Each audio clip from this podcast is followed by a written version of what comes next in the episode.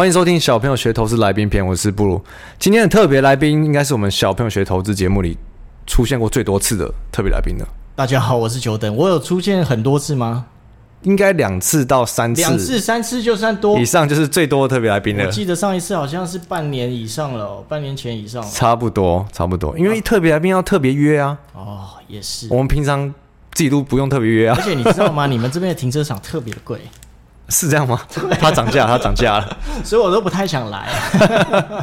好，久等来，我们上过我们节目几次，跟大家分享一些很有用的如何看新闻嘛，标题杀人，然后还有一些外资惨套的经验，其实都蛮特别的。今天是不是要带来给我们一些更特别的东西？今天我来到底是为了什么？今天你来不是要来说说你不小心出的新书吗？哎呀，这个书太重要了，请大家赶快去买哈。好，那我们今天就这样。我觉得这一本书其实是总结我所有的呃投资上面的经验，各大书局都有在卖，博客来也有，欢迎大家上去看一看。我从来没有听过有人介绍书不说书名的哦，书名你打久等就好了，久等久等就查到吗？没有，这本书叫做《开始在股票赚钱》，股市啊，你还说你说错书名了吗？啊，对对对，因为这个书名我原本写的比较简洁一点，后来有有更改。那我觉得这本书是集结我在久等平台上面很多的一些投资的经验那。做比较有系统整理了。我自己翻了你的目录看一看，我觉得蛮有亲切感的，因为我应该有提了参与了大概三分之一的的地方。但是我我看了一下，我觉得蛮有趣的是，呃，我觉得它很大一部分在讲你的投资哲学。没错。那我觉得我们应该要趁这集跟大家大概分享一下，你怎么看一些东西，你怎么做一些资产配置。因为其实有一些，例如说你配置的方式，我以前也不知道。对，我跟你当同事几年，也不一定会聊到这些东西。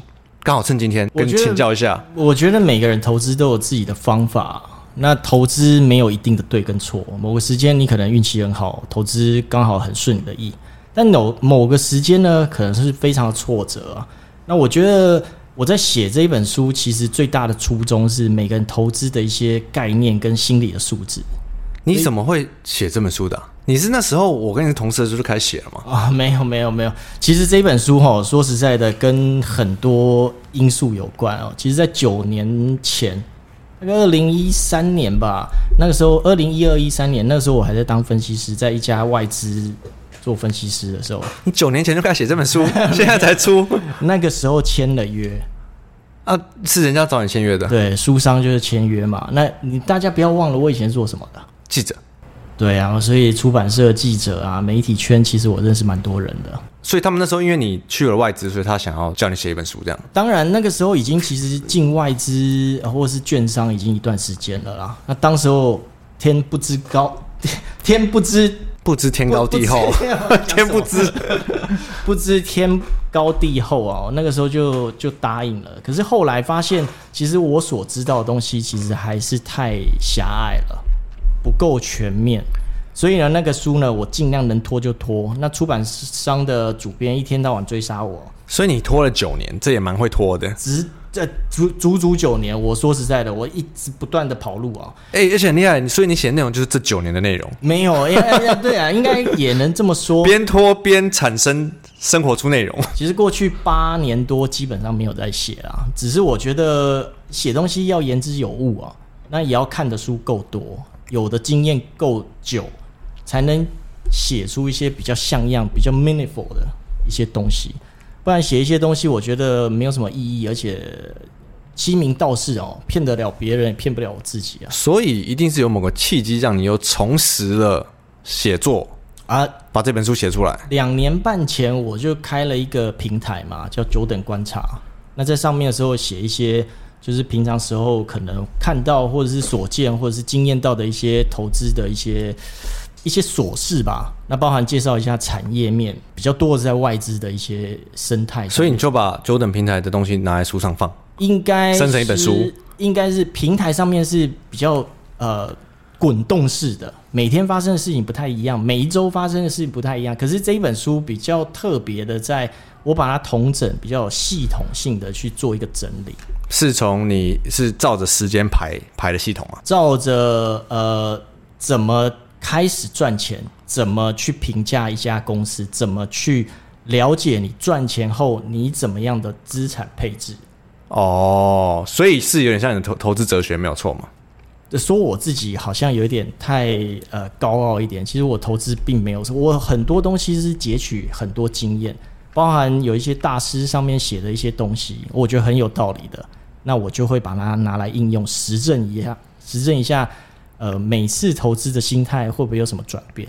好，其实我不知道我们之前几集有没有分享到，我当呃九等同事，我坐你隔壁嘛。那是至少有大概四，有没有大概四年左右？我其实印象最深刻就是你一直都很有办法抓到那种大趋势的的的标的，而且在很早期的时候，就是你刚开始喜欢这些标的、喜欢这些股票的时候，讲出来都会被我们笑的。没错，但你就可以一直坚持，一直坚持就被我们笑个半年，你也没关系。然后三年后，它可能就是涨很多倍的那种股票。我在这本书出之后，哦，有一个。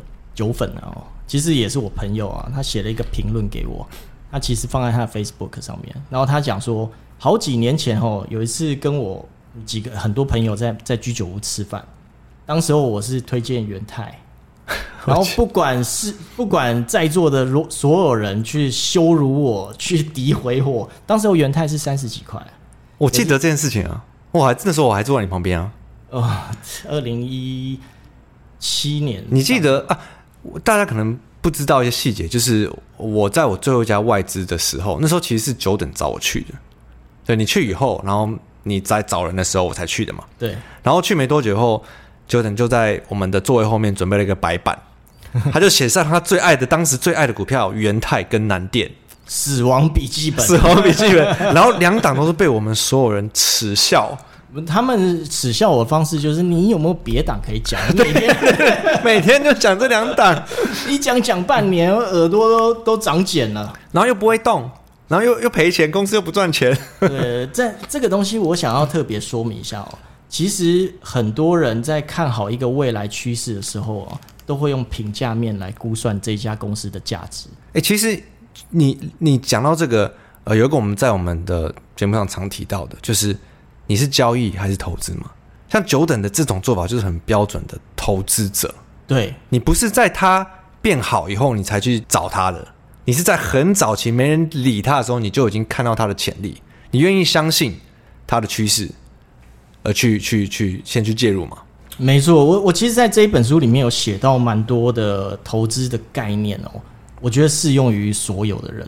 你投资你要好的话，你必须要先了解自己是投资型还是所谓的交易型的投资者。投资型的，它是可以算出未来这家公司或这个产业未来的价值啊。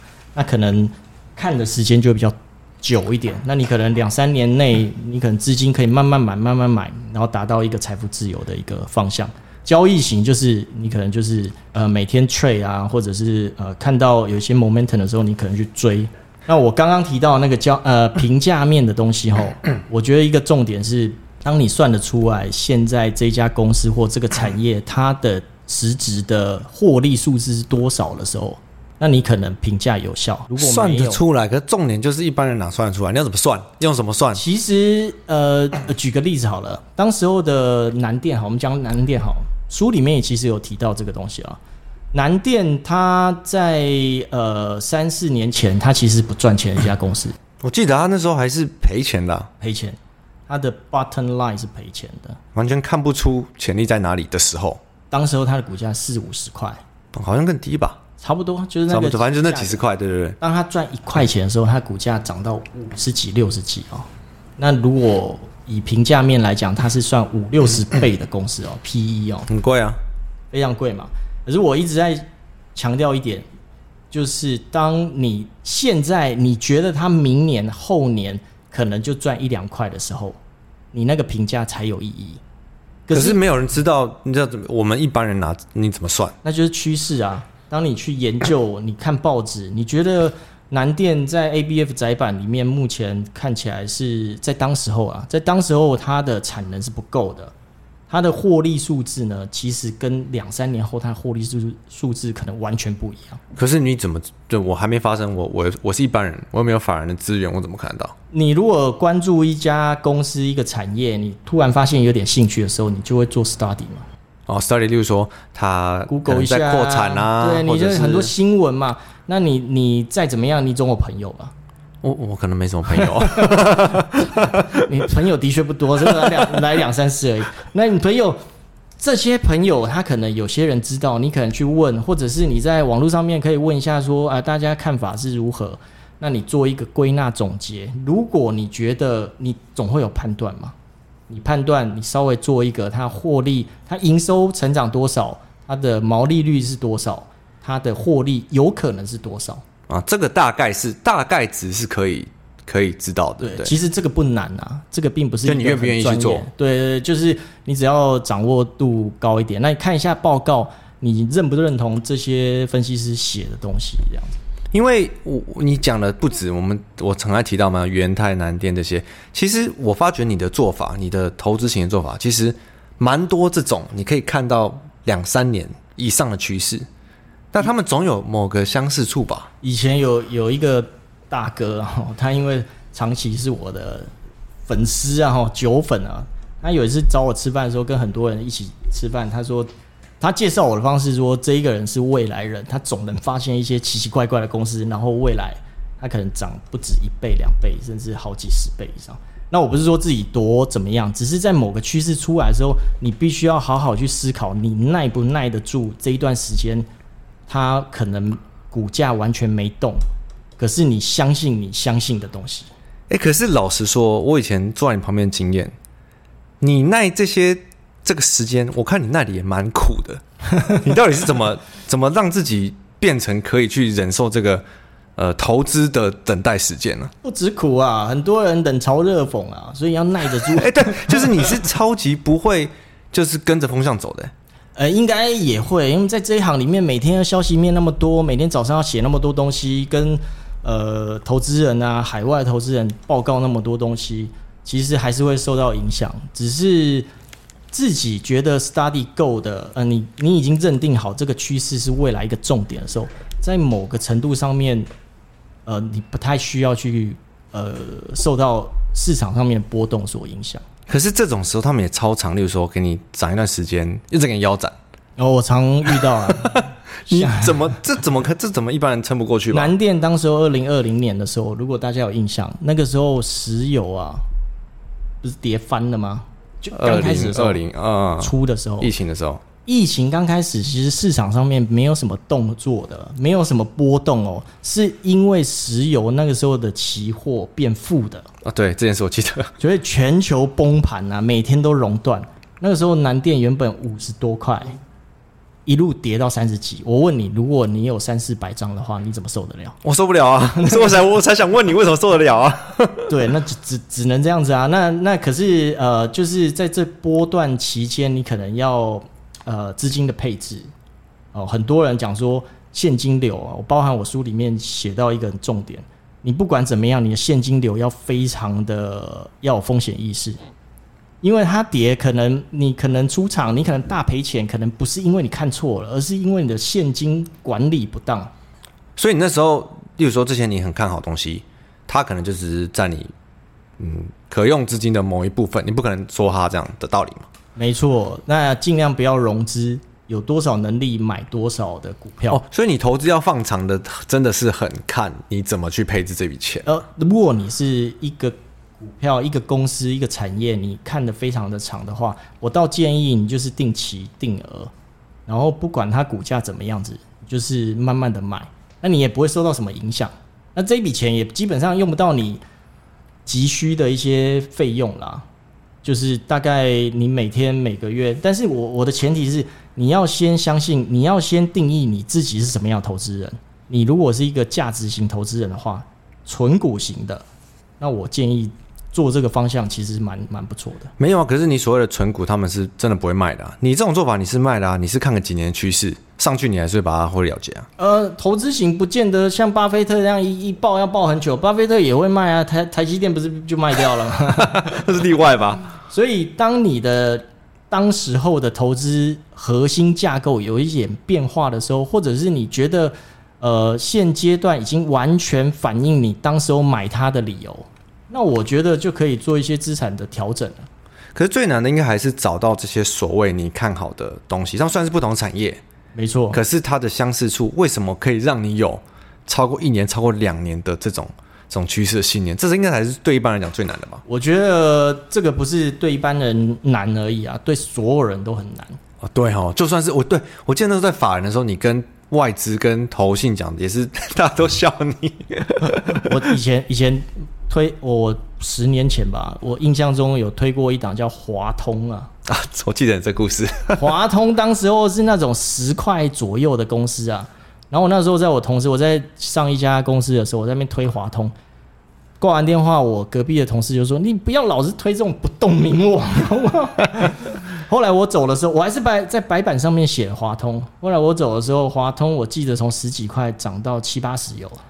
你这样讲一下，我觉得就是要做一个强的投资者，你要有很可以去忍受冷嘲热讽的的能力。我觉得这个你蛮强的。当然，资产配置跟现金的风险意识一定要有啊。那那还有一点就是，我觉得这个些东西是你能赚取超额报酬的一个方式。哎、欸，不过你刚刚跟我分享一个，我觉得对，这是你看的比较长周期的人，呃，也会有很大的影响。就是你不是说你去拜访了一个新加坡的对冲基金的大佬嘛？然后你说他完全不看线图哦，明明明明大家都以为做短一定要看图的。对，这个倒也颠覆了我一些想法哦。其实他是一个很。很厉害的一个一个基金经理人操盘，但是他特别是这个基金经理人，他一直待的是避险基金。避险基金你每天可能会受到股市的波动啊，你资产配置啊。可是我跟他讲说，哎，我的信你有在看吗？还是一些消息？他说他不看消息面的，因为这个对他来讲影响太大。他不看线，也不看消息。那他看线有没有看，我是不知道啊。但是他看什么？他跟我讲说，他的投资哲学里面百分之七十以上一定是 fundamental 为主，基本面，基本面一定要有非常呃，就是呃比较很明确的基本面的条件，了哦其他的方面呢、啊，我他都觉得太过静态了，因为这些来来去去这些这些传闻啊，所有东西的波动啊，都是。静止在当下一些某个阶段，可是长期的一个趋势绝对不会因为你短期面的一些新闻，或者是技术，或者是筹码面的因素而破坏掉它。哎、欸，这其实我觉得，呃，经营小朋友学投资几年了，现在真的投资这件事情是要学习的。就是一般你一般人，你因为投资太反人性了，一般的人的人性是做交易嘛。你真的？那我真的要建议大家去买我这本书。要怎么建立投资的信心？是不是？因为我觉得这本书其实讲的很多东西，其实里面有一一个章节在讲一些个案哦，什么呃，就像刚刚南电啊，什么威风啦，还是什么中沙啦，什么这些公司。可是这些是主编要求我去填一些实际的案例，但是我绝大部分在说，你投资总有高潮跟低潮，你不可能每天赚钱的。我觉得投资也有很多人就是低潮再低潮，然后都没有高潮了。那以前我常常有有一本书，我应该介绍过，叫《投资最重要的事》嘛。你当低潮的时候，我通常都会把那本书当圣经一样拿出来，这样子好好的看一下。那我觉得我这一本书其实有相同的作用，因为投资高潮的时候你必须要做什么事，当你低潮的时候必须做什么事，当你脑袋空空不知道怎么投资的时候。你也在里面可以找到一些答案，这么这么好用，一定要的。其实这当初的设计是为了垫那个热汤锅啊，不是要垫那个麻将桌脚。但是我后面还有一些章节，就是把一些整本书里面投资的一些哲学跟经验哦，就是归纳起来。所以我觉得我自己看都蛮有收获，即便是我自己写的。其实你刚刚说到，因为我们刚刚其实刚刚讲到你怎么看这种比较长趋势的呃有有发展性的标的，某种程度上算你的投资哲学啊。但你不是有跟我们说，你偶尔手痒，你还是会有治手痒的办法。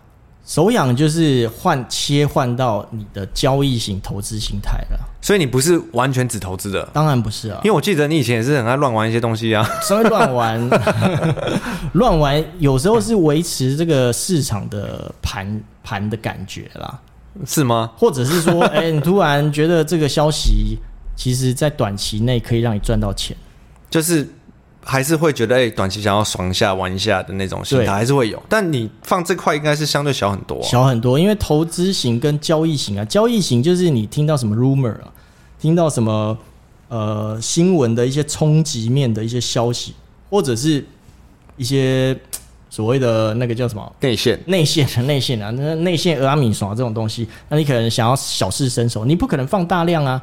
可是，如果是一些价值型投资哦，你你感觉出它未来可以达到某个程度的时候，你就可以一直买，一直买，买到一个你觉得未来一旦事情发生的时候，你可以有一个超额的报酬。哎，其实你知道我最近不是出了一个心理测验，呃，测验投资型人格的吗？对。那交易型我分了三种，我觉得你已经是到那种投资的，我其实里里面有个是成长型投资者，嗯，然后他就是用一些什么。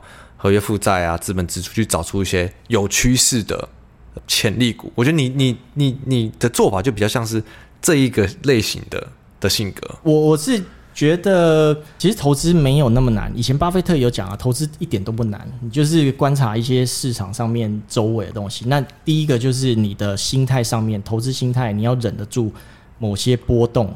那你要怎么去弄？刚刚提到的一些，你要怎么去找这些公司？其实。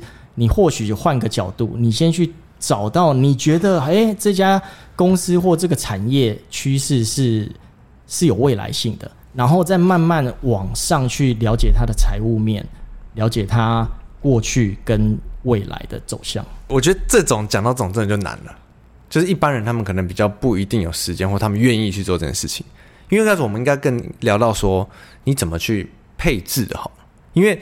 投我们刚刚讲到，你有投资的占大大宗，有一些交易的。可你说你有买 ETF 啊？那到底是怎么怎么去想？你应该要怎么去想？呃，去配置这些东西？这个就我书里面有一章节，我一直在说我书，今天就打书嘛，对不对？打打打。今天书里面有一章节的标题就是“小朋友才做选择”，我全都要，因为你在投资里面不是只有股票而已。怎么说？还有债券啊，还有一些什么可转债啊，还有一些东西。可是这个太太难，你不可能全都要啊。对，没错。那我觉得 ETF 是现阶段在台湾里面非常好的一个投资方式。所以你也有配置被动型的 ETF，帮家人嘛，帮家人的时候放一些股票，呃，存股啊，或者是 ETF。我觉得 ETF 是一个让你不太需要花什么脑筋去做的事情。那我这样问你好了。如果如果你现阶段你的资产，我们举例来说有一百块好，你会怎么想要去配置它？我，你这这这个讲起来太感觉好像零和一的一个东西，因为每一个阶段都要弹性变化。但如果我来想的话，我觉得 ETF 就是占呃大概三成，三成。所以你的三成也是可能配给你自己，配给你小孩，配给你老婆。对。可是我所谓的三成，是因为我本身在投资市场里面嘛。啊，如果你不是你一个上班族，我会觉得你可以拉高比重啊，你可以五成啊，六成啊。我们先讲你哦，我你三三成 ETF，然后呢？然后可能呃，剩下的七成里面有三成做交易型投资啊。剩下的七成里面的三成，好，数学到底是？我数学很烂啊。一百一百减掉一百的三成是 ETF 嘛？OK，剩下的七成里面呢，大概就是。比如说两成是，哎、欸，好像刚刚是我算错。对呀、啊，奇怪，两成就是做交易型的哦，所以剩下七成可能就八二，你主要八还是在投资这样？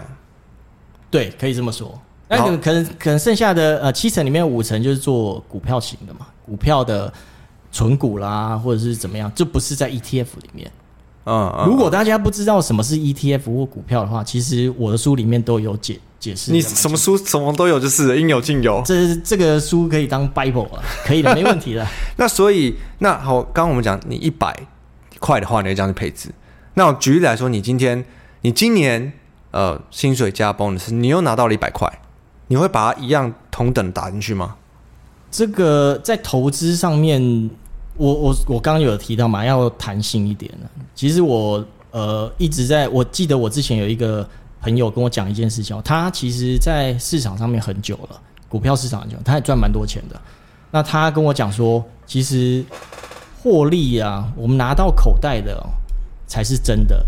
换句话说，你收在自己手上的呃获利才是真的，而不是你只是一个数字上面的调整而已。那他的建议是，当你赚钱的时候，你可能去做一些其他资产的配置，买车、买房都 OK，因为这些东西是实实在在拿在手上的。那你要赚的够多才买，才买才拿得出来啊！那就一步一步来嘛，没有人一步登天的啊。是没错，是没错。对，你看那些有钱人，他们一开始。我不是说他们永远是对或错啦，当然，当然有一些我我我们所见到的，他们绝对不会。当他们赚到一一一些钱之后，他绝对不可能百分之百全部放在同一个篮子上面。是啊，那你刚刚讲到你会这样配置，然后你刚刚有提到，如果是一般上班族，你觉得他们应该要怎么配置会比较好？我所认识的哈，我会强烈建议你七十 percent 就买 ETF 就好了，七十趴的 ETF。因为其实股票市场波动性很大，你现在买不见得你会波动嘛，它涨上去怎么办啊？它跌下来又怎么办啊？那你又搞不清楚嘛。可是你 ETF 你可能不会每天去观察，因为它的幅度相对来讲每天的成长或跌的幅度比较小，所以只有三成在主动投资，七成就给它被动投资。当然，如果是你一个一般上班族，你总不可能每天就是看着你的股票啊。你好像蛮小看他们上班可以看股票的世界。所谓的上班族是这些比较对市场上面的波动或新闻或一般呃，比如说我我太太啦，或者是呃扫、嗯、呃清洁清洁呃一些一些工作的一些，还有一些一般上班族，你你可能只只关心你自己的工作，而没有那么在乎股价、啊。就是你那些觉得他们要投资。对，可是他又又没有真的要认真学的，对，因为这些占大部分嘛。很多人其实我很多人跟我聊过，我觉得发现他们完全不知道 ETF 是什么东西啊！哈，真的假的？那是因为我们在这一行里面，甚至听我们的听众可能对 ETF 多多少少了解，可是你不知道 ETF 其实它可以做的方面跟你投资的角度其实很多元。嗯嗯。我举个例子来讲哦，我在上面有写到一个东西，如果因为现在 ETF 不是年配为主了，因为大家喜欢配息嘛，这边季配，季配其实可以调配的，还可以调配的是，如果你想要一到十二月每个月都拿到席的话，其实是可以做的。那你可以帮我调一杯鸡尾酒吗？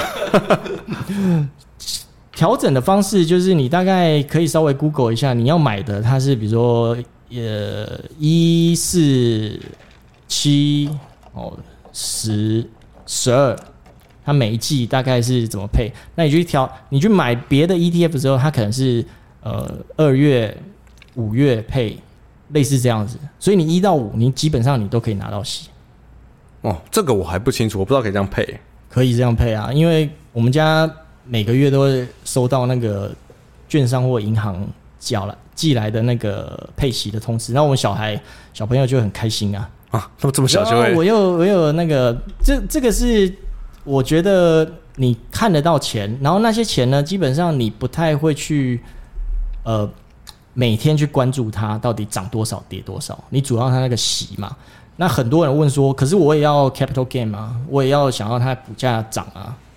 但是你如果把它拉长二三十年后，你为了你的退休金额着想的话，我倒建议你每个月花一点小钱，花一点钱买 ETF，ETF 可以买零股啊。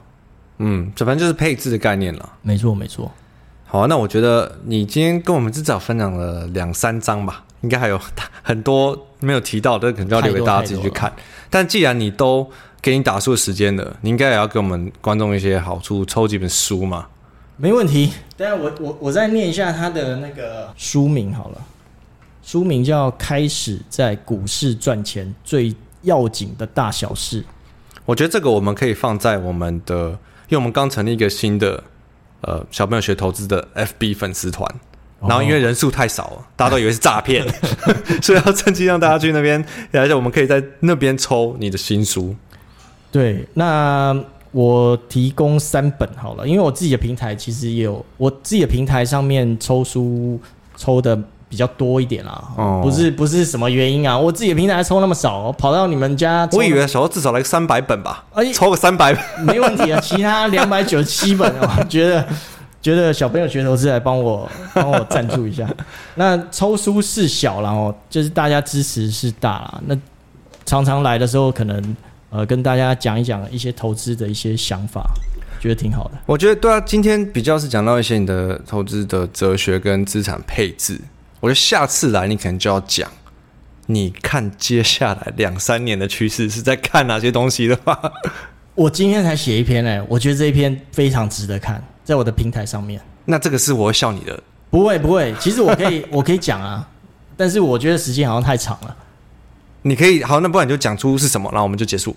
不要啊，这样讲起来太无趣了，你们自己去平台上面看好了，帮我稍微也帮我平台呃打一下广告这样子。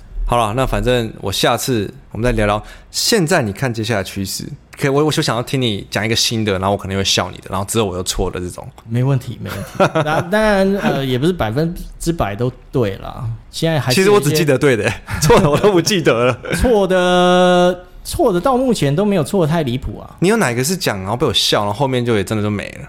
呃，不不要这样子，不是太明显了吗？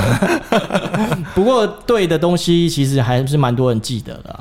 如果有兴趣的话，我们再多聊一点，或者去我平台上面看吧。好，反正我会把我们抽书的呃这个链接放在我们下方的资讯栏，记得来抽九等书，好好的看一下他怎么把这些他的生活的投资哲学放在他的系统性的的书的章节里，好吧？那今天谢谢久等。谢谢大家，我是久等，呃不，我是布鲁，好，我是久等，拜。拜，拜拜。